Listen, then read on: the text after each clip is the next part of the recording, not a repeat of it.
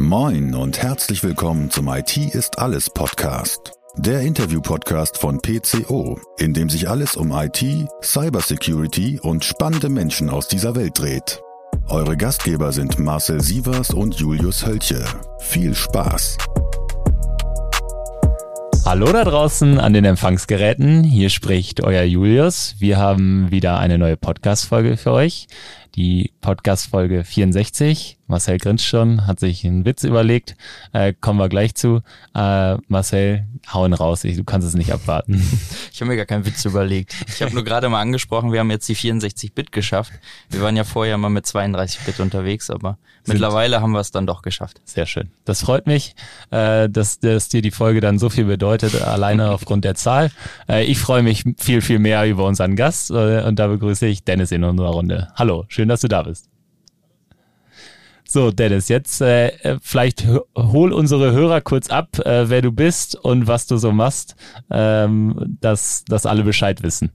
Ja, ich bin Professor für IT-Sicherheitsrecht in Bremen und ich glaube, das ist schon relativ klar, was ich dann mache. Ich mache ähm, IT-Sicherheitsrecht, also alles, was irgendwie mit Cybersecurity Compliance ähm, zusammenhängt, regulatorische Anforderungen, auch Normung und Standardisierung in dem Bereich ähm, und schaue einmal, was deutschlandweit passiert, auf europäischer Ebene, aber auch international ähm, dem Rahmen. Das mache ich jetzt seit mittlerweile zehn Jahren, ähm, weil das IT-Sicherheitsrecht ist ja eines der jüngsten Rechtsgebiete, die es so gibt, das ist ein Bestandteil des Technikrechts. Ähm, mhm. Und da haben wir ja gerade auch in den letzten Jahren und sogar noch in diesem Jahr und sogar noch in diesem Monat ähm, ganz erhebliche Änderungen ja auch äh, erlebt, die jetzt demnächst anstehen werden. Das ist äh, aber auch nicht das Einzige, was du machst, weil ich glaube, drumherum machst du neben deine, deinem äh, Thema bei der Hochschule Bremen noch einiges mehr, oder? Ja, also ich meine, das, das, ich meine, das Thema Regulierung endet ja irgendwie nicht damit, dass ich mir irgendwelche Gesetze anschaue und dann irgendwie sage, das kann man aus diesen Gesetzen rauslesen. Also es hat auch mhm. sehr, sehr viel mit Rechtspolitik zu tun. Ähm, deswegen bin ich auch sehr viel im Bereich digitale Bürgerrechte ähm, mhm. engagiert. Also habe beispielsweise jetzt auf der Republika in diesem Jahr ein Gutachten ähm, vorgestellt, das ich geschrieben habe für ein Grundrecht auf verschlüsselte Kommunikation. Also nicht irgendwie verschlüsselt, sondern Ende-zu-Ende-Verschlüsselung schon, weil sonst wird das Ganze nicht so viel Sinn ergeben.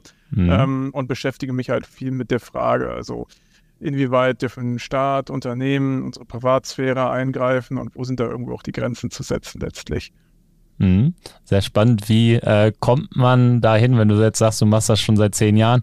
Äh, wie bist du 2012, 2013 äh, zu dem Entschluss gekommen, Mensch, das ist es?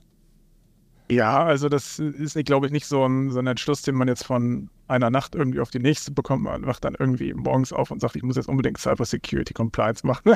ähm, also das ist, ähm, also wir hatten einerseits das Glück, muss man sagen, Glück, dass wir zur richtigen Zeit am richtigen Ort gewesen sind, ähm, als, als Uni Bremen damals noch, weil ähm, wir ein Forschungsprojekt vom Bundesforschungsministerium eingeworben haben, was den ähm, Entstehungsprozess und Umsetzungsprozess des ersten IT-Sicherheitsgesetzes, also Zeitraum 2014, 2015 ähm, begleiten konnten. Und da waren auch ganz viele Kritisbetreiber über ganz viele verschiedene Sektoren und Branchen hinweg drin.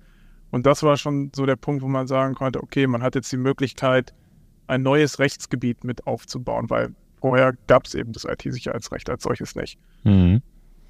Ja, sehr, sehr spannend, glaube ich, wenn man dann auch so als junge Person so, so ein Feld neu beackert und vielleicht ein bisschen auch grüne Wiese vorfindet äh, und sich austoben kann, kann ich mir schon vorstellen. Ja, gerade bei den Juristen ist es ja so, es gibt eine Million Sachen, wo schon seit 50 Jahren drüber geschrieben wird. Und das finde ich einfach nur langweilig. Und da hätte ich auch gar keine Lust drauf. Also von daher ist das schon sehr gut, dass man äh, zur richtigen Zeit am richtigen Ort vor zehn Jahren gewesen ist, genau.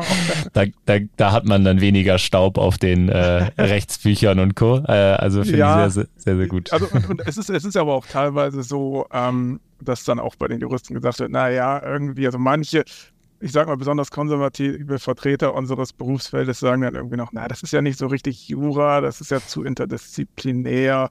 Ähm, und da kommen, es werden ja noch einige Sachen kommen, auf die wir, glaube ich, auch noch in diesem Podcast zu sprechen kommen werden mit Stand der Technik und sowas. Da sagen die dann, äh, also das, äh, solche Sachen sind ja nicht juristisch, ja. Und das, und das führt dann halt so ein bisschen dazu, dass mancher einer dann auch sagt, das ist kein richtiges Jura, aber ich meine, ähm, selbst die Juristen müssen interdisziplinärer denken. Ja, also ich meine, die Gesellschaft wird komplexer ähm, und interdisziplinäres Know-how wird immer mehr verlangt und ich kann ähm, quasi auch als Jurist nicht mehr sagen, ich schreibe meine Texte mit einer ähm, elektronischen Schreibmaschine im Jahr äh, 2023. Das geht einfach nicht.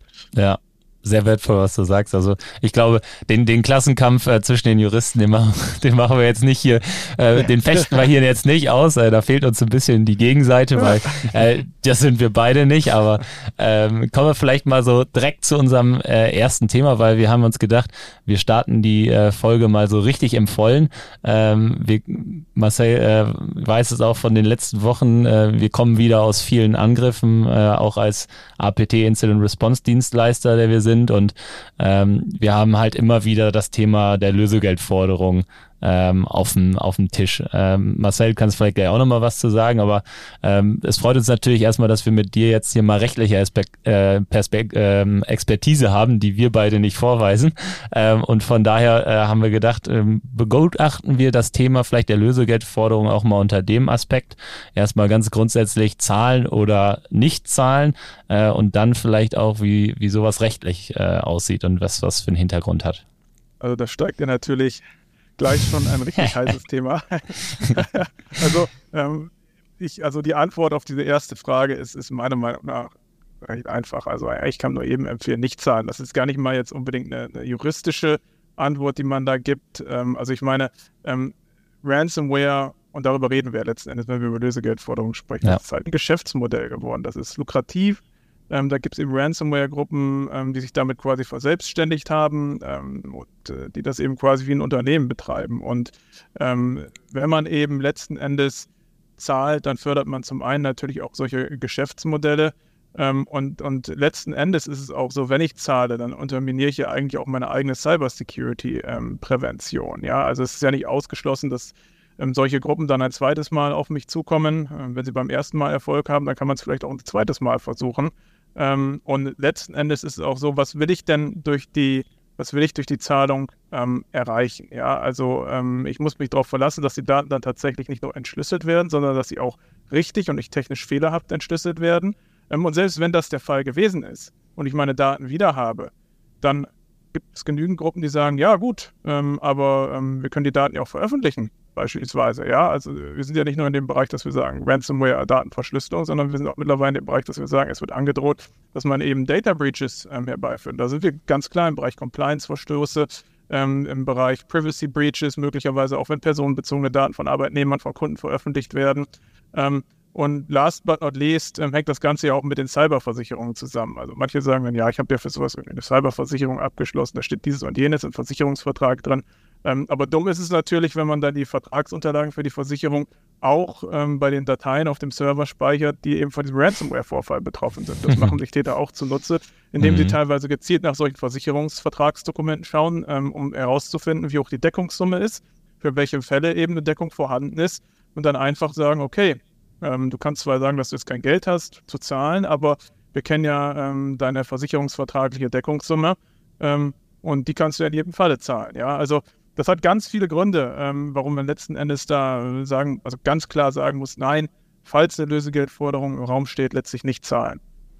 Marcel, ich glaube, ähm, das trifft im Kern auch äh, unsere, unsere Einstellung dazu. Äh, trotzdem hatten wir ja mal den einen oder anderen Fall, wo es am Ende gemacht wurde, sagen wir mal so. Und das ist ja keine Einzelheit bei uns, sondern äh, das, das ist die Realität manchmal. Warum meinst du, dass es so ist? Also es ist definitiv so, dass wir früher, und jetzt muss man mal so ein bisschen die Zeit zurückgehen, häufiger den Fall hatten, dass bezahlt wurden. Das lag höchstwahrscheinlich auch daran, dass die Schäden deutlich umfangreicher waren.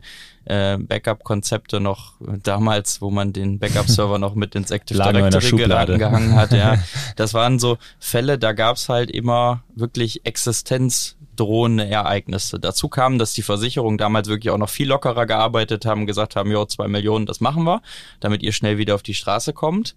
Ähm, das war früher. Dann wurde lange wirklich gar nicht bezahlt und wir gehen auch ganz deutlich äh, der Policy, dass wir auch nicht auf den Link klicken, auch gar nicht erst denen die Information geben, dass wir uns mit dem Thema befasst haben, mhm. abschalten, gezielt wieder hochfahren und weitermachen und natürlich Lücken schließen. Das ist so eigentlich das Standardvorgehen. Aber in den letzten Jahren, ja, oder letzten Monaten eher hatten wir in der Tat auch mit Leuten zu tun, die vielleicht nicht hoch professionell organisiert waren und deswegen Lösegelder von 7, 8, 900.000 Euro fordern, sondern teilweise auch nur Forderungen von 10.000 Euro im Raum standen. Und das ist natürlich etwas, das muss man auch im Krisenmanagement ansprechen, weil es letztendlich natürlich Förderung einer Straftat ist, aber auf der anderen Seite trotzdem ein Unternehmer, gerade bei so Verschlüsselungen, wenn ich jetzt von BitLocker spreche, wo es auch einfach kein Gegengift gibt, so adäquat, wenn die das richtig gemacht haben und ich vielleicht auch keine Backups richtig habe, dann schon mal drüber nachdenkt, diese 10.000 Euro dann doch wirklich zu bezahlen, weil es einfach im Gegensatz zu dem Totalausfall natürlich deutlich, deutlich andere Kosten sind und ich dadurch vielleicht auch noch 500 Arbeitsplätze sichere. Mhm. Dennis, vielleicht äh, nochmal zu dem rechtlichen Aspekt. Ähm, ich habe mal, glaube ich, so am Rande mitbekommen, dass es äh, in der USA, glaube ich, mittlerweile auch äh, ja, rechtlich nicht mehr erlaubt ist und glaube ich, sogar unter Strafe steht. Ähm, vielleicht nimmst du dazu noch mal kurz Bezug zu meiner äh, Hypothese, die ich jetzt hier mal einfach so in den Raum werfe, ob das, äh, ob das aus deiner Sicht auch so passend ist und wie das vielleicht auch hier äh, in, in unserem europäischen Rechtsraum vielleicht so gestaltet ist und was sich da vielleicht auch ändert. Ich meine, du bist ja auch näher dran als wir. Ja, also natürlich, natürlich ist es so, dass einzelne Nationalstaaten das regulieren können, wie sie wollen. Also da, da, da besteht mhm. erstmal grundsätzlich kein Problem. Ähm, und wenn die USA das eben so regulieren, dann haben sie es so reguliert. Bei uns ist das nicht so klar.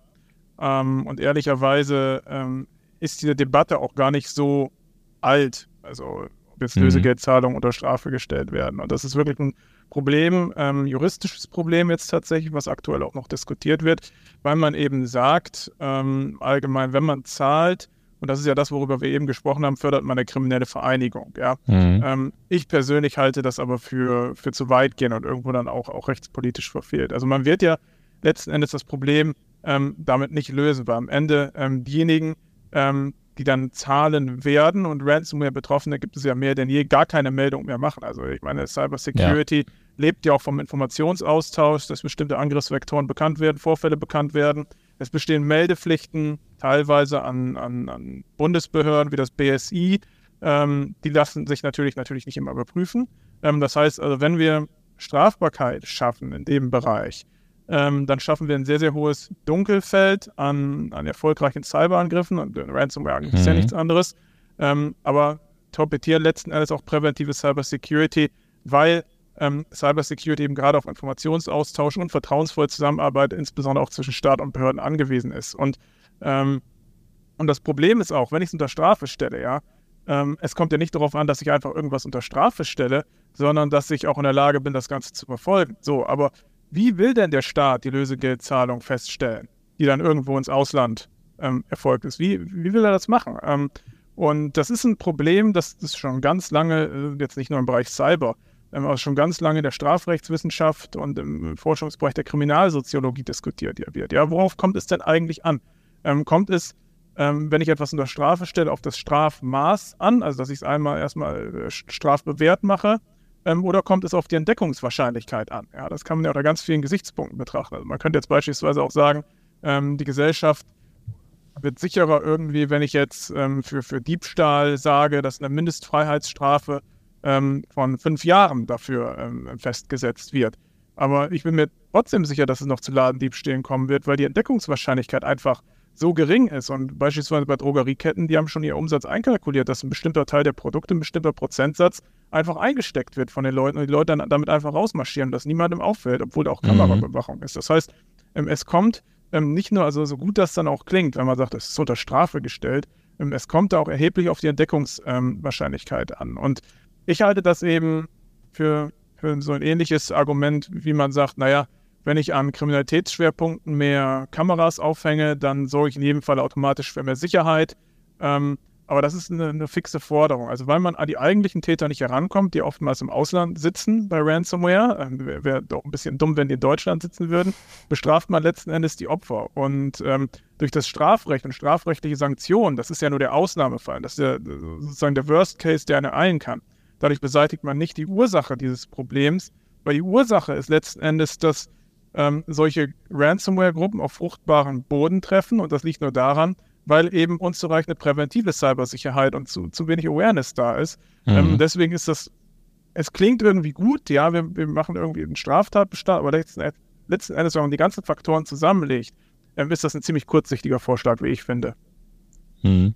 Die Awareness kommt ja dann manchmal auch erst mit dem Cyberangriff, aber äh, ist vielleicht auch immerhin. Mal, ja, ja, immerhin. Dann, ne? dann ist sie wenigstens da, aber finde ich eine äh, spannende äh, Diskussion, die, die wir aufgemacht haben. Also ähm, sei es mal, dass die Umsetzbarkeit zumindest äh, fraglich ist und auch die Signalwirkung, die mit so einer Strafe äh, einhergeht.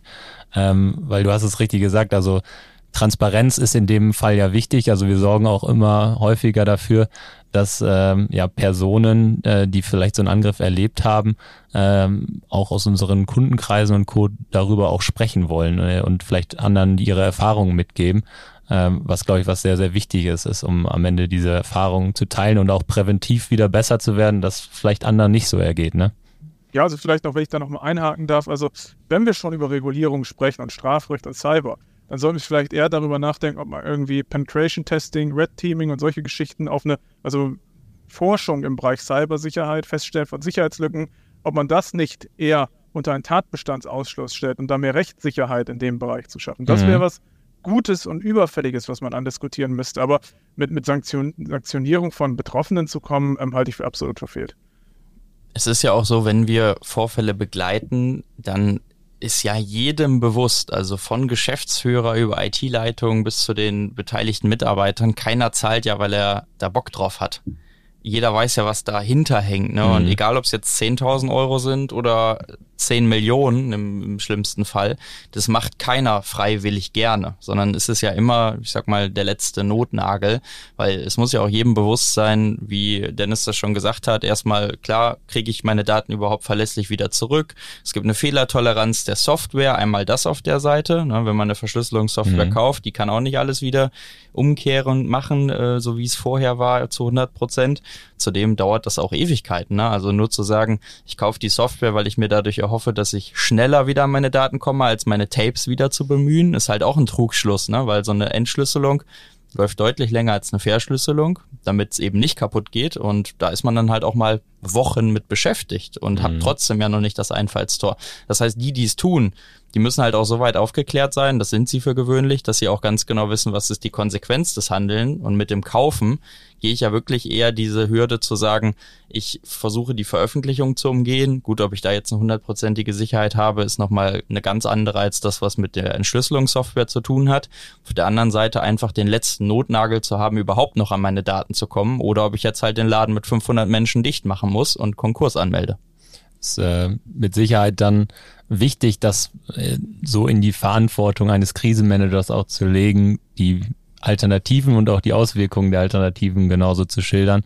Ähm, was im Krisenmanagement auch immer wichtig ist, äh, ist das Thema Öffentlichkeitsarbeit, ähm, was ja auch schon so ein bisschen in Richtung Transparenz geht.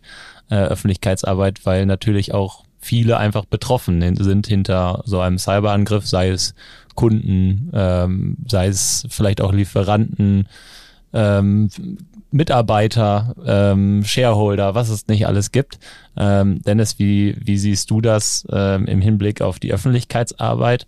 Ähm, was ist so, ja, Outen hört sich jetzt schon so, so hart an, aber ähm, sei jetzt mal da eine gewisse Transparenz mitzugeben. Also eine gewisse Transparenz wird ja schon, jetzt sind wir bei den Gesetzen, teilweise bei den Gesetzen Mhm. vorausgesetzt. Also wenn ich irgendwie Privacy Breaches habe nach DSGVO, die auch Mhm. technisch natürlich bedingt sein können, ähm, da muss ich ja eh schon melden. Ja, ich muss an die Aufsichtsbehörde melden, gegebenenfalls an die Öffentlichkeit, an den Betroffenen, je nach Intensität des Vorfalls. Wir haben Meldepflichten natürlich auch im Bereich Cybersecurity bereits seit einigen Jahren, das, das ist klar, das besteht ohnehin schon. Aber über diese gesetzliche Verpflichtung hinaus, und also ich glaube, das ist etwas ganz Wichtiges, weil wir müssen ja, oder wir werden vielleicht ja später auch noch über die Motivation sprechen, warum ich Gesetze umsetze und so weiter das, das Cyber Security ist ja etwas, was ein gewisses Maß an intrinsischer Motivation erfordert. Ich kann mir nicht einfach irgendwie einen externen Berater holen ähm, und dann denke ich, das ist irgendwie okay und das funktioniert alles automatisiert. Das geht ja so nicht. Und deswegen ähm, ist meiner Meinung nach Öffentlichkeitsarbeit ganz wichtig. Und das bedeutet nicht im negativen Sinne, dass ich immer nur dann irgendwie äh, schlechte Botschaften übermittle, wenn es wieder irgendwelche Data Breaches gegeben hat oder Datenverluste da sind, wie auch immer. Ähm, weil es ist niemand perfekt hundertprozentige Cybersicherheit gibt es nicht, das wissen wir alle. Ich kann mich noch so gut präventiv darauf vorbereiten. Es ist nicht ausgeschlossen, dass irgendwas passiert. Es gibt ja allgemein auch keine, das sind allgemeine Lebensregeln. Es gibt keine hundertprozentige Sicherheit im Leben. Und ähm, da ist es eben auch eine, auch eine Größe, irgendwo zu sagen, ich stehe ähm, auch zu meinen Fehlern, weil, weil ich sie erkannt habe und Verbesserungsprozesse eingeleitet habe. Und ähm, gerade bei Cybersicherheitsvorfällen ist es schon, ist es oft schon so gewesen, dass eben ein Unternehmen ähm, aus sowas auch schon gestärkt hervorgegangen ist. Ja, also man wurde irgendwie aufgeweckt, ähm, aber hat dann Maßnahmen ergriffen, hat die richtigen Maßnahmen ergriffen ähm, und daraus hat sich auch nicht selten eine Erfolgsgeschichte entwickelt. Also Erfolgsgeschichten bedeuten natürlich auch neues Kundenvertrauen. Und Kunden wollen irgendwie nicht nur Innovation haben, sie wollen auch Transparenz haben. Und das finde ich jetzt eben ein ganz wichtiger Aspekt, der generell, also auch jenseits von Cybersecurity allgemein für Unternehmenskultur, Unternehmensmanagement gilt. Ähm, also man lernt aus seinen Fehlern, ist aufrichtig ähm, und steht dazu. Das hat eben Führungsqualität, das ist Unternehmenskultur und das wollen letzten Endes die Leute auch sehen und hören und eben keine Lügen aufgetischt bekommen. Ja, und erst recht nicht die Kunden. Also es gibt ja auch Unternehmen, ähm, ähm, die ich jetzt nicht namentlich nennen will, wo aber auch aktuell große Cybervorfälle stattgefunden haben und die dann eben versucht haben, das Ganze irgendwie runterzubügeln ähm, oder irgendwo auch dann, ich will nicht sagen, zu vertuschen. Ähm, und man muss sich eben auch die Frage stellen, ob man dann zusätzlich zum Cyberangriff, zu einem Data Breach, wenn sowas auffliegt, ähm, dann auch noch einen Shitstorm ähm, im Netz irgendwo ernten will, weil die Leute reagieren eben auf sowas mittlerweile, auf persönliche Daten, Offenlegung von persönlichen Daten reagieren natürliche Personen und Medien mittlerweile sehr empfindlich. Also im Ergebnis, ja, Öffentlichkeitsarbeit ist wichtig. Ähm, man muss natürlich gucken, wenn man sich outet, ähm, wie du es genannt hast, dass man eben keine ähm, nicht weitere sensible Informationen darüber preisgibt, aber es macht sicherlich Sinn, darüber zu sprechen und nicht nur im Sinne von, ich bin gesetzlich verpflichtet, irgendwelche Leute und Behörden zu informieren, sondern ich stehe auch dazu, dass ich neue Prozesse anstoße, weil ich vielleicht in der Vergangenheit nicht alles zu 100 Prozent richtig gemacht habe. Mhm. Lass uns mal ein bisschen äh, weggehen. Wir haben ja gesagt, wir starten einmal so voll rein äh, in so einen in so Cyberangriff und die Aspekte drumherum. Lass uns da mal ein bisschen äh, hingehen in Richtung des Themas Prävention, äh, was wir jetzt ja auch schon ein paar Mal angesprochen haben. Ähm, und damit einher geht oft ja auch, sag ich jetzt mal, gewisse Frameworks, an denen man sich vielleicht orientiert. Ähm, und da schwirrt immer so viel das Thema IT-Compliance. Ähm, vielleicht kannst du äh, dazu mal ein bisschen äh, was mitgeben, was was das überhaupt bedeutet, äh, so, so im, im Groben, ähm, und was vielleicht Anforderungen an so eine IT-Compliance auch sind, wie man, wie man sowas äh, an Start bringt. Also Compliance ist ja kein juristischer Begriff so gesehen, mhm. sondern ein Begriff aus der, aus der Betriebswirtschaft. Und äh, Compliance bedeutet einfach nur, dass es für den Betrieb meines Unternehmens, also, unabhängig ob es das GmbH ist, ob es das Aktiengesellschaft ist, bestimmte Rahmenbedingungen gelten, ähm, die ich einhalten muss. So, das können beispielsweise vertragliche Rahmenbedingungen sein, das können Selbstverpflichtungen sein, ähm, das können branchenspezifische Standards beispielsweise sein, das sind aber natürlich auch Rechtsvorschriften. Und im Bereich IT-Compliance sind es eben alles diese Vorgaben, die sich auf IT beziehen. Also nicht nur Cyber Security, sondern IT ähm, in generell. Das kann beispielsweise auch schon bei der mhm. Beschaffung ähm, losgehen. Und äh, mittlerweile ist es eben so, ähm, wenn wir jetzt wieder aufs Gesetzliche, auf die Regulatorik Bezug nehmen, da haben wir eine Vielzahl an Compliance-Regelungen. Wir haben es ja schon am Anfang dieses Podcasts thematisiert. Ähm, 2005 oder 2013, sagen wir mal, gab es so gesehen erstmal nichts. Ja, das, äh, das heißt, Cyber Security Compliance war irgendwie ein unbekanntes Wort. Das BSI konnte, kannte, glaube ich, auch kaum einer, ja, außer mhm. eben Leute, die sich eben wirklich damit befasst haben. Ähm, mittlerweile ist es so, ähm, dass wir in den letzten acht, neun Jahren sehr, sehr viel Gesetzgebung in dem Bereich haben, nicht nur Deutschland, Europa, international, überall wird Cybersecurity reguliert.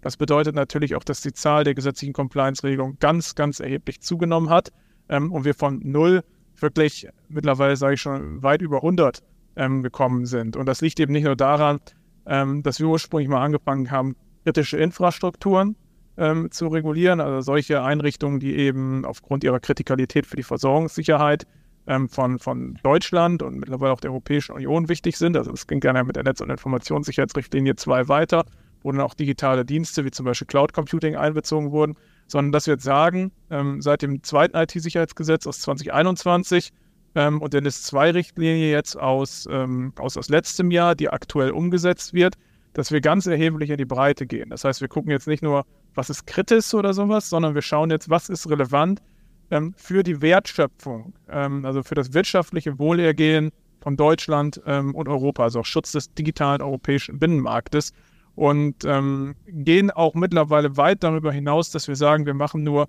internes, unternehmensinternes Cybersecurity Compliance Management. Also ich meine, das ist ja schön und gut, ähm, wenn ich meine internen Prozesse aufrechterhalte, sodass mein Unternehmen ähm, funktionsfähig bleibt und im Zweifelsfall nicht insolvent geht durch einen Cyberangriff. Das wäre so der absolute Worst Case. Aber was lange Zeit außer Acht gelassen wurde, sind die Produkte, die ich herstelle. Also wir haben viele Unternehmen, die auch ähm, Produkte mit digitalen Elementen ähm, auf, den, auf den Markt bringen. Also sei es jetzt Software, sei es Hardware, eingebettete Systeme, ähm, unterschiedlicher Preisklassen, B2B-Segment, B2C-Segment. Ähm, und das ist ein Bereich, der im Speziellen auf die Cybersecurity bezogen ähm, in den letzten Jahren weitestgehend unreguliert gewesen ist. Also es gab zwar allgemeine Regelungen zur Produkthaftung, Produktsicherheit, aber eben nicht für Cybersecurity. Ähm, und das wird sich jetzt ähm, voraussichtlich zum Sommer 2024 ähm, ebenfalls ändern, weil die ähm, Europäische Kommission im September letzten Jahres ähm, ja diesen neuen Rechtsakt vorgestellt hat, den sogenannten Cyber Resilience Act, der dann spiegelbildlich diese andere Seite regulieren soll. Also nicht nur quasi die Funktionsfähigkeit des Unternehmens, das ein bestimmtes Produkt herstellt, sondern auch die Security dieses Produktes, das dann in Verkehr gebracht wird. Und wir wissen alle, ähm, gerade im IoT-Bereich ähm, ist es eben so, dass Funktionalität vor Sicherheit geht, ja, oder mhm. dass beispielsweise Hersteller auch sagen, ähm, wir müssen konkurrenzfähig bleiben, wir müssen unser, unser eigentlich zwar schon elektrotechnisches Produkt jetzt aber in dem Sinne digitalisieren, IoTisieren, damit wir eben auf dem Markt konkurrenzfähig bleiben, vielleicht auch den Preis erhöhen können, so ein paar neue Features ähm, einbauen können.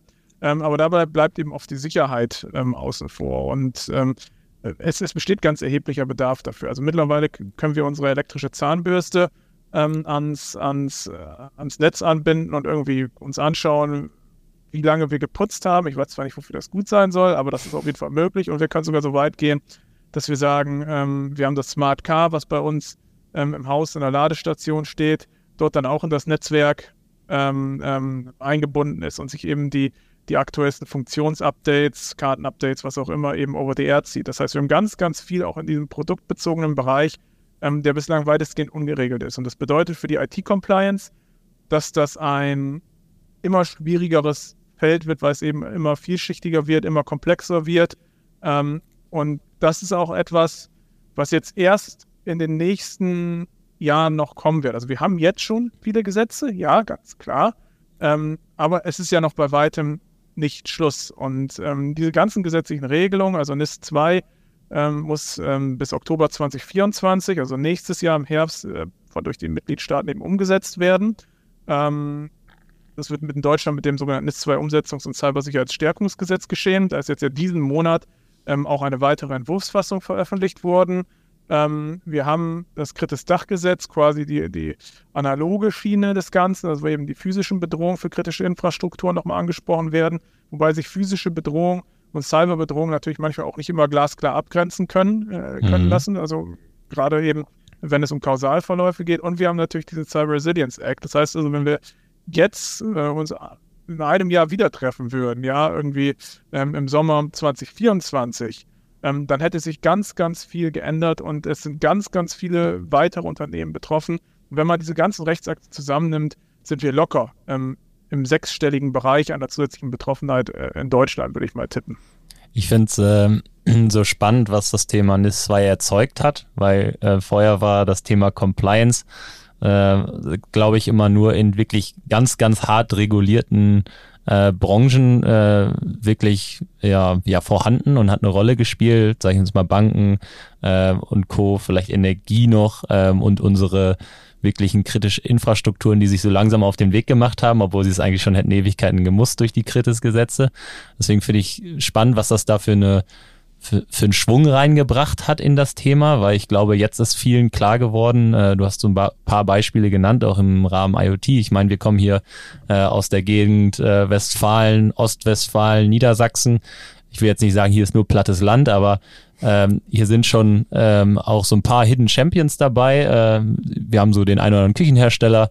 Ähm, da hast du ja auch mal so gesagt, ne, die Zahnbürste ist vernetzt, aber das geht mittlerweile dem Herd, dem Kühlschrank, der Spielmaschine genauso.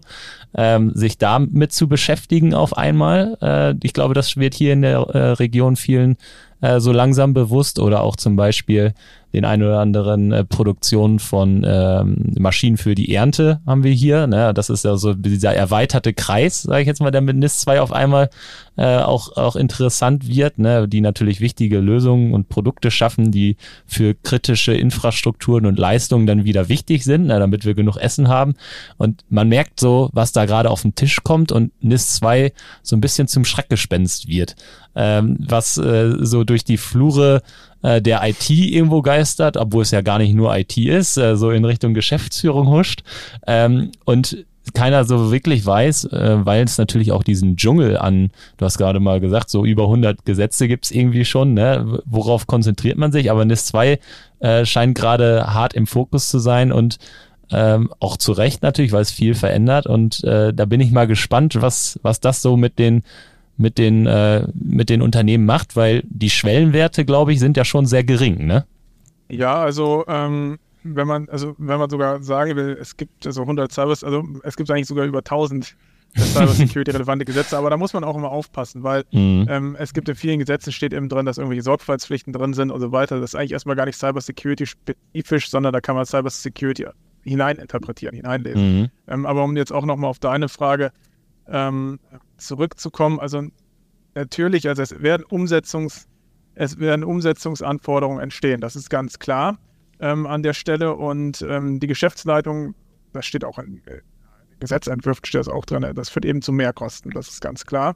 Ähm, andererseits ähm, ist es auch so, es gibt immer wieder das Argument, also gerade auch aus dem Mittelstand, den du ja eben angeführt hast, ja, wir regulieren uns Deutschland kaputt, Regulierung macht Innovation kaputt und so weiter, das kostet alles nur Geld. Mhm. Ähm, die anderen haben das nicht.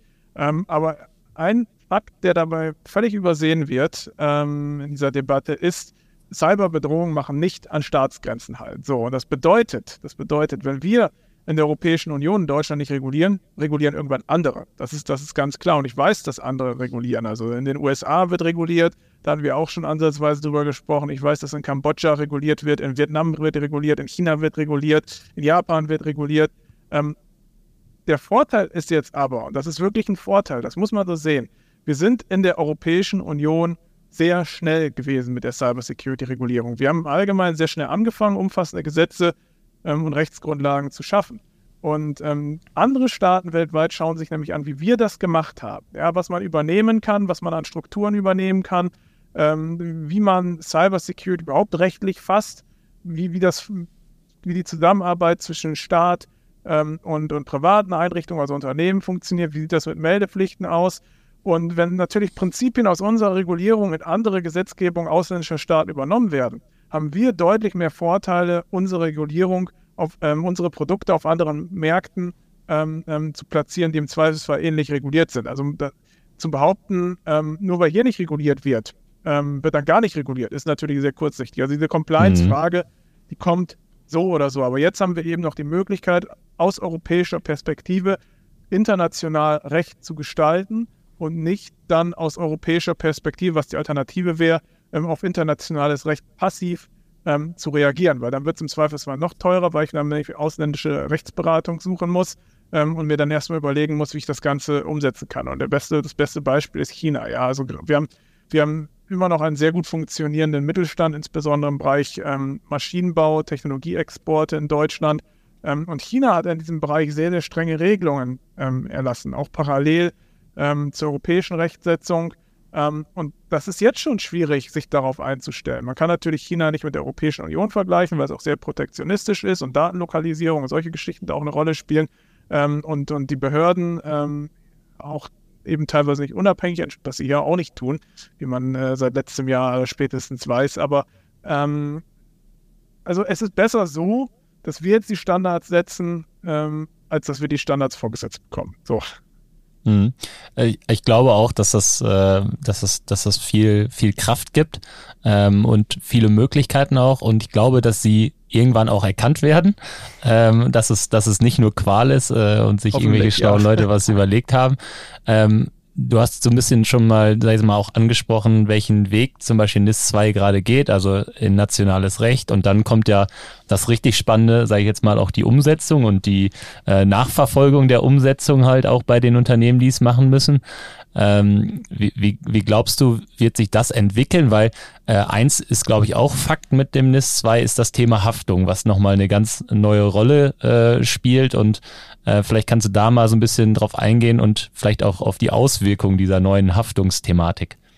Ja, also ich würde die Haftungsthematik gar nicht mal als neu bezeichnen. Also Haftung, mhm. ich meine, ich glaube, da müssen wir unterscheiden. Also wir müssen einerseits die, die Perspektive aus öffentlich-rechtlicher Sicht sehen, also Bußgelder, und da müssen mhm. wir andererseits sehen, Haftung ist ja eine zivilrechtliche Frage. Und ähm, Haftung gibt es schon seit Ewigkeiten. Also wenn ich mich irgendwie nicht konform zu irgendwas, beispielsweise vertraglichen Regelungen verhalte, dann dich eh letzten Endes immer. Also ähm, aber ähm, die Frage ist natürlich auch, hat ein Vorfall kausal wirklich zu einem Schadensereignis geführt? Sind es eben nicht andere mhm. Dinge gewesen, die da auch noch mit reingespielt haben? Und das ist ja auch gerade, wenn wir an Cybersecurity und Haftung denken, teilweise schwer nachweisbar. Ja, also ob wirklich, wir haben diese Diskussion ja jetzt auch schon gehabt ähm, mit, mit Todesfällen in Krankenhäusern, eine Folge von Cyberangriffen, wo es dann ja auch um staatsanwaltschaftliche Ermittlungen geht, ob letzten Endes äh, ein Cybervorfall kausal ähm, zum Tode eines Patienten geführt hat, was man dann letzten Endes verneint hat, weil da eben auch andere Dinge mit reingespielt haben. Aber das sind ähm, hochrelevante Fragen. Und ähm, wenn man jetzt erstmal diese zivilrechtliche Linie abschichtet, also haben wir da mannigfaltige, ohnehin schon seit Jahren mannigfaltige Anknüpfungspunkte für Haftung. Ähm, und die Haftungsmaßstäbe sind auch gestiegen. Also ähm, einerseits irgendwie einen klassischen Produktionsausfallschaden, also meine, meine, Firma funktioniert nicht mehr und ich kann nichts mehr herstellen, die Mitarbeiter müssen nach Hause gehen, ja. Hm, aber auch wenn ich beispielsweise meinen Kunden nicht beliefern kann, wenn ich meinen Kunden falsch beliefere, ähm, das, ge das, gelieferte Produkt oder der Dienst irgendwie unsicher sind, ähm, infolge eines Vorfalls vielleicht Maschinen nicht mehr richtig funktionieren, Arbeitnehmer zu Schaden kommen, also Security und Safety, das, was wir vorher irgendwie absolut zwei völlig verschiedene Welten gewesen sind, mhm. das driftet ja auch immer weiter zusammen. Ja. Ähm, oder, oder beispielsweise psychische Schäden, immaterielle Schäden bei Data Breaches, ähm, und wir haben sie auch angesprochen. Last but not least kann eben ein, ein Cyberschaden ein Unternehmen sogar in den Ruin treiben. Ja, also hochkritische Daten werden zerstört, Software Source Codes, Baupläne, ganze Kundendateien werden offengelegt. Ähm, also dieses Haftungskriterium, das halte ich nach wie vor für deutlich relevanter als jetzt diese Bußgelder ähm, nach BSI-Gesetz ähm, an der Stelle. Ähm, und auch die da Haftung, man. Die Haftung bezieht sich dann aber in dem Fall schon sehr stark auf das Unternehmen an sich und nicht auf Einzelpersonen, oder? Ja, da, also da kann ich auch gleich noch ein, zwei Sätzchen zu sagen, weil da wird sich mhm. voraussichtlich nämlich auch was ändern. Ähm, aber wie gesagt, bei der zivilrechtlichen Haftung, da kommt es im Wesentlichen darauf an, habe ich die im Verkehr erforderliche Sorgfalt außer Acht gelassen. Ja, und da werden dann letzten Endes ähnliche, natürlich Cyber-Security-Prüfmaßstäbe herangezogen, wie es im öffentlichen Bereich der Fall ist, also wo dann gesagt wird, nach BSI-Gesetz habe ich Stand der Technik eingehalten. Ähm, aber das ist ein alter Hut, ja, und mhm. das ist auch GmbH-rechtlich, aktienrechtlich schon seit Jahrzehnten verankert. Ähm, Interessanter ist natürlich jetzt das Thema NIS-2 Umsetzungs- und Cybersicherheitsstärkungsgesetz.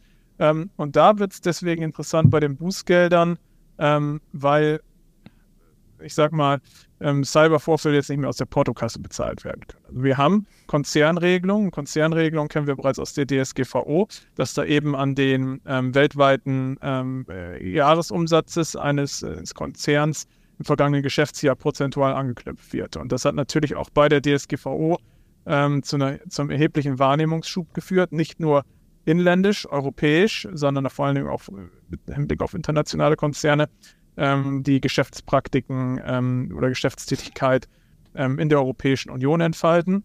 Und ähm, durch ähm, NIS 2 wird jetzt deutlich stärker als bislang die oberste Leitungsebene eines Unternehmens in die Verantwortung reingezogen. Soll also heißen, Geschäftsleitung äh, bei äh, Gesellschaften mit beschränkter Haftung und Vorstände bei Aktiengesellschaften. Ich kann also nicht mehr hingehen jetzt demnächst und Cybersecurity beliebig an irgendjemanden oder an irgendein externes Unternehmen delegieren und habe selbst überhaupt keine Ahnung davon. Ähm, da darf ich diese Position in Zukunft nicht mehr bekleiden, ähm, sondern muss mich selbst vor, vor ausbilden, weiterbilden in dem Bereich, dass ich Entscheidungen auch verstehe, richtig treffen kann, Risikolagen einschätzen kann oder muss einfach jemand anders da einsetzen, wenn ich nicht befähigt bin, ähm, Cybersecurity richtig umzusetzen. Das ist ein Punkt. Ähm, und der zweite Punkt, das ist noch so ein bisschen umstritten, ähm, ist die Inhaftung ähm, der Geschäftsleitung, dass eben Versicherungs- oder dass eben Schäden, ähm, die die Gesellschaft durch ihr Tätigwerden der Leitungsperson erlitten hat, dass es eben vertraglich dieser Schadensersatzanspruch zwischen Gesellschaft und Leitungsperson nicht mehr ähm, abbedungen werden kann. Und ähm, das ist etwas, was wie gesagt ganz umstritten ist, weil es auch in dem Bereich ganz viele Versicherungen natürlich gibt ähm, die jetzt auch schon fleißig Lobbyarbeit äh, betreiben, dass das eben wieder rausgenommen wird, weil natürlich dann die Versicherungen irgendwo wertlos sind. Ähm, ich halte das für einen richtigen Schritt äh, an der Stelle, weil ähm, Cyberbedrohungen sind, ähm, wie ihr auch schon gesagt habt, eine Sache, die das Unternehmen in seiner Existenz bedrohen können. Und wenn ich mich als Unternehmensleitung, als Vorstand oder Geschäftsführer ähm, damit auseinandersetze, dann muss ich mir auch der Risiken bewusst sein. Also es ist ja immer so, wenn ich äh, wirtschaftlich davon profitiere, und so funktioniert ja auch das deutsche Zivilrecht, wenn ich wirtschaftlich davon profitiere, muss ich auch die Risiken meiner Geschäftstätigkeit irgendwo tragen. Das ist genauso, wenn ich Auto fahre. Wenn ich von, vom Autofahren profitiere, was ich ja tue, weil ich mich leichter und schneller fortbewege, dann muss ich auch die Risiken des, des Straßenverkehrs tragen und im Zweifelsfall, dass auch eine Haftungsteilung vorgenommen wird. Und so ist es auch im Cyber-Security-Recht und meiner Meinung nach ist das so gesehen nichts Neues, sondern man bezieht jetzt einfach alte Regelungen auf einen neuen Sachverhalt, auch aufgrund der politischen Notwendigkeit, die sich da ergeben hat, weil man gerade im Mittelstand gemerkt hat, ähm, ich will nicht sagen, Cyberbedrohungen werden teilweise ignoriert, ähm, aber ich habe schon in den letzten Jahren ganz, ganz viele Gespräche mit Geschäftsleitern aus dem Mittelstand geführt ähm, und bin zu dem Ergebnis gelangt, vielen ist es auch einfach egal. Sie ignorieren das einfach oder sie sagen einfach, so what, ich habe doch nichts davon. Ich muss hier Gelder investieren, viele Gelder, ähm, die, ähm, die ich anderswo einsetzen könnte. Und dann kommt eben wieder das Argument, ja, Deutschland, wir sind ja eh überreguliert, Innovationsbremse. Und da sind wir dann wieder bei diesem Thema. Ähm, und deswegen ähm, denke ich schon, dass ähm, es wichtig ist, ähm, die Geschäftsleitung dort auch stärker in die Verantwortung zu nehmen, als es bislang der Fall ist und Cybersicherheit als Aufgabe, als wichtige Aufgabe für Unternehmen und Kunden nicht beliebig wegdelegierbar ist. Was natürlich äh, wahrscheinlich bleibt, äh, gehe ich jetzt einfach mal von aus, genauso wie man diesen kausalen Zusammenhang, den du mal eben gesagt hast, gegenüber Kunden äh, vielleicht äh, dann äh, rechtfertigen muss oder äh, wie auch immer, äh, dass das natürlich auch eine Schwierigkeit bleibt, einem Geschäftsführer das äh, so nachzuweisen, dass es genau aus seiner Tätigkeit entstanden ist, oder? Ja, das Problem besteht natürlich immer. Ähm, das, das, das ist unbestritten. Aber letzten Endes geht es ja nicht nur darum, ähm, dass, dass jetzt irgendwelche Bußgeldsanktionen oder sowas festgesetzt wird, sondern die mhm. Unternehmen machen, müssen es ja letzten Endes im eigenen Interesse machen. Also ja. Cybervorfälle häufen sich und können enorme wirtschaftliche Schäden zur Folge haben. Und ich glaube, das können wir nicht mehr wegdiskutieren. Das BSI hat ja auch in seinem letzten Lagebericht ja auch gesagt, dass die Cyberbedrohungslage nun nicht nur wegen Russland und Ukraine, sondern im Allgemeinen so hoch ist wie noch nie. Ja. Und es sind, und es ist ja auch nicht so, dass wir nur irgendwie über Advanced Persistent Threats den ganzen Tag sprechen. Ja, wir, ja. wir reden ja oftmals über Standard-Angriffsvektoren. Also wenn wir über Ransomware reden, das ist ja nicht, das ist ja nicht Neues.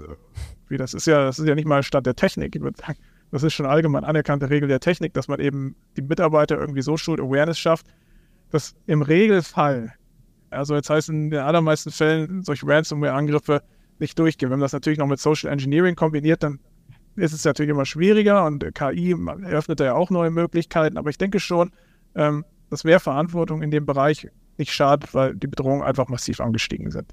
Ja, damit geht, glaube ich, auch direkt einher, ähm, ja, dass man, sag ich mal, vielleicht in der Zukunft Geschäftsführer gar nicht mehr so viel äh, motivieren muss dazu, ähm, dass das Thema auf der auf dem Schirm zu haben und vielleicht auch Investitionen darin vorzunehmen, sondern dass diese intrinsische Motivation, über die wir mal am Anfang gesprochen haben, äh, sich da entsprechend aufzustellen, äh, irgendwann mehr und mehr gegeben ist und wir vielleicht alle äh, in der Zukunft immer weniger Gespräche darüber haben werden, warum man das jetzt machen muss.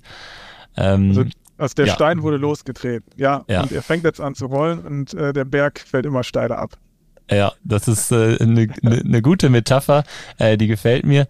Äh, Dennis, bevor ich gleich dir äh, die letzte Frage stelle, wir machen immer die letzte Frage so, so einen kleinen Ausblick, ähm, würde ich die vielleicht äh, in einem groben Rahmen schon mal vorher äh, an Marcel geben äh, und du kannst dann gleich darauf anknüpfen ähm, mit, mit einer zweiten Frage, die ich dann dazu habe. Äh, Marcel, vielleicht mal an dich gefragt, wenn wir nochmal äh, wirklich in diese Cyberangriffe reingehen, ähm, weil die Frage an Dennis geht so ein bisschen in Richtung Cyberversicherung. Ähm, also aus deiner Erfahrung, aus den, aus den Vorfällen, was würdest du sagen, wie, wie hoch ist so der prozentuale Anteil äh, an Unternehmen, die dann am Ende des Tages eine Versicherung haben und die vielleicht auch Teile des Schadens dann über so eine Versicherung abdecken können? Also mittlerweile wirklich sehr hoch in dem Umfeld, was wir begleiten durften. Also ich würde mal sagen, so 80 Prozent der Unternehmen haben eine Versicherung in dem Umfeld. Die deckt zwar nicht immer alles ab, also ist unterschiedlich, ob jetzt zum Beispiel ähm, ja, der Betriebsausfall mit dabei ist, irgendwelche äh, Unterbrechungen mit bezahlt werden, ob jetzt Kosten für ein Einsatzteam durch Incident Response mit enthalten sind mhm. oder ob es eher so Richtung Öffentlichkeitsarbeit und andere Dinge geht. Wir sehen auch immer wieder, dass die Versicherungen natürlich auch eigene Forensiker schicken, das heißt gar nicht unbedingt die schicken, die dem Kunden helfen sollen, das Einfallstor zu finden, sondern vielmehr, wie ja auch bei einem Kfz-Gutachten beispielsweise, es dann die Leute sind, die sich drum kümmern sollen, den Vorfall nochmal aus der Perspektive zu betrachten, wer hat jetzt den Fehler gemacht. Ne? Mhm. Ist es damit sie am Ende nicht zahlen müssen. Genau, damit sie zum Beispiel nicht zahlen müssen, eine mhm. Teilschuld oder ähnliches feststellen können. Das heißt, ist der Dienstleister da vielleicht fahrlässig gewesen? Ist das Unternehmen selber fahrlässig gewesen? Um sich dann eben aus diesen Themen herauszuwinden, weil ähm, die Policen sind stark gestiegen, dadurch haben dann wen wieder weniger Leute eine Versicherung abgeschlossen, dann wurden Leistungen gestrichen, jetzt sind Versicherungen wieder mehr oder weniger bezahlbar, wenn man gewisse Vorlagen erfüllt, wenn man Leistungen streichen lässt. Und ähm, daher, ich sag mal, in 80 Prozent der Fällen haben wir eine bestehende Cyberversicherung. In 95 Prozent der Fälle haben die Unternehmen mit Cyberversicherung gesprochen und entweder für sich evaluiert, das wollen wir jetzt gerade noch nicht tun, oder sind teilweise auch schon in Verhandlungen gewesen. Das heißt, der Markt macht sich weiterhin sehr, sehr stark Gedanken darum. Oder was, äh, glaube ich, mittlerweile auch der Fall ist, wenn man sich ein bisschen zu spät auf den Weg gemacht hat, dass man vielleicht in seiner aktuellen äh, Aufstellung rund um Cybersicherheit gar nicht äh, die Versicherung kriegt, weil man vielleicht noch gar nicht da ist, dass man versicherbar ist. Da hat sich ja zum Glück auch ein bisschen was geändert, sage ich jetzt mal, in dem Versicherungsmarkt. Äh, denn es daran knüpft nämlich äh, meine Abschlussfrage an dich so ein bisschen an, ähm, weil der, Ab der, der Markt äh, hat sich ja wirklich innerhalb der letzten, sag ich mal, ein, zwei Jahre wirklich einmal komplett auf links gedreht. Da äh, war eine Zeit lang, ähm, hat jeder seine Versicherung gekriegt. Versicherungen waren gar nicht äh, ja fähig genug, die passenden Policies am Ende des Tages auch zu schnüren, äh, die Leistungen passend zu definieren, äh, so auch wie du, Marcel, gesagt hast am Anfang. So, wir kennen das aus der Vergangenheit, ja, dann wurde zwei Millionen mal eben einfach gezahlt. Äh, das, das war halt einfach mit gedeckelt. Und so langsam Stück für Stück äh, werden die Leistungen immer klarer.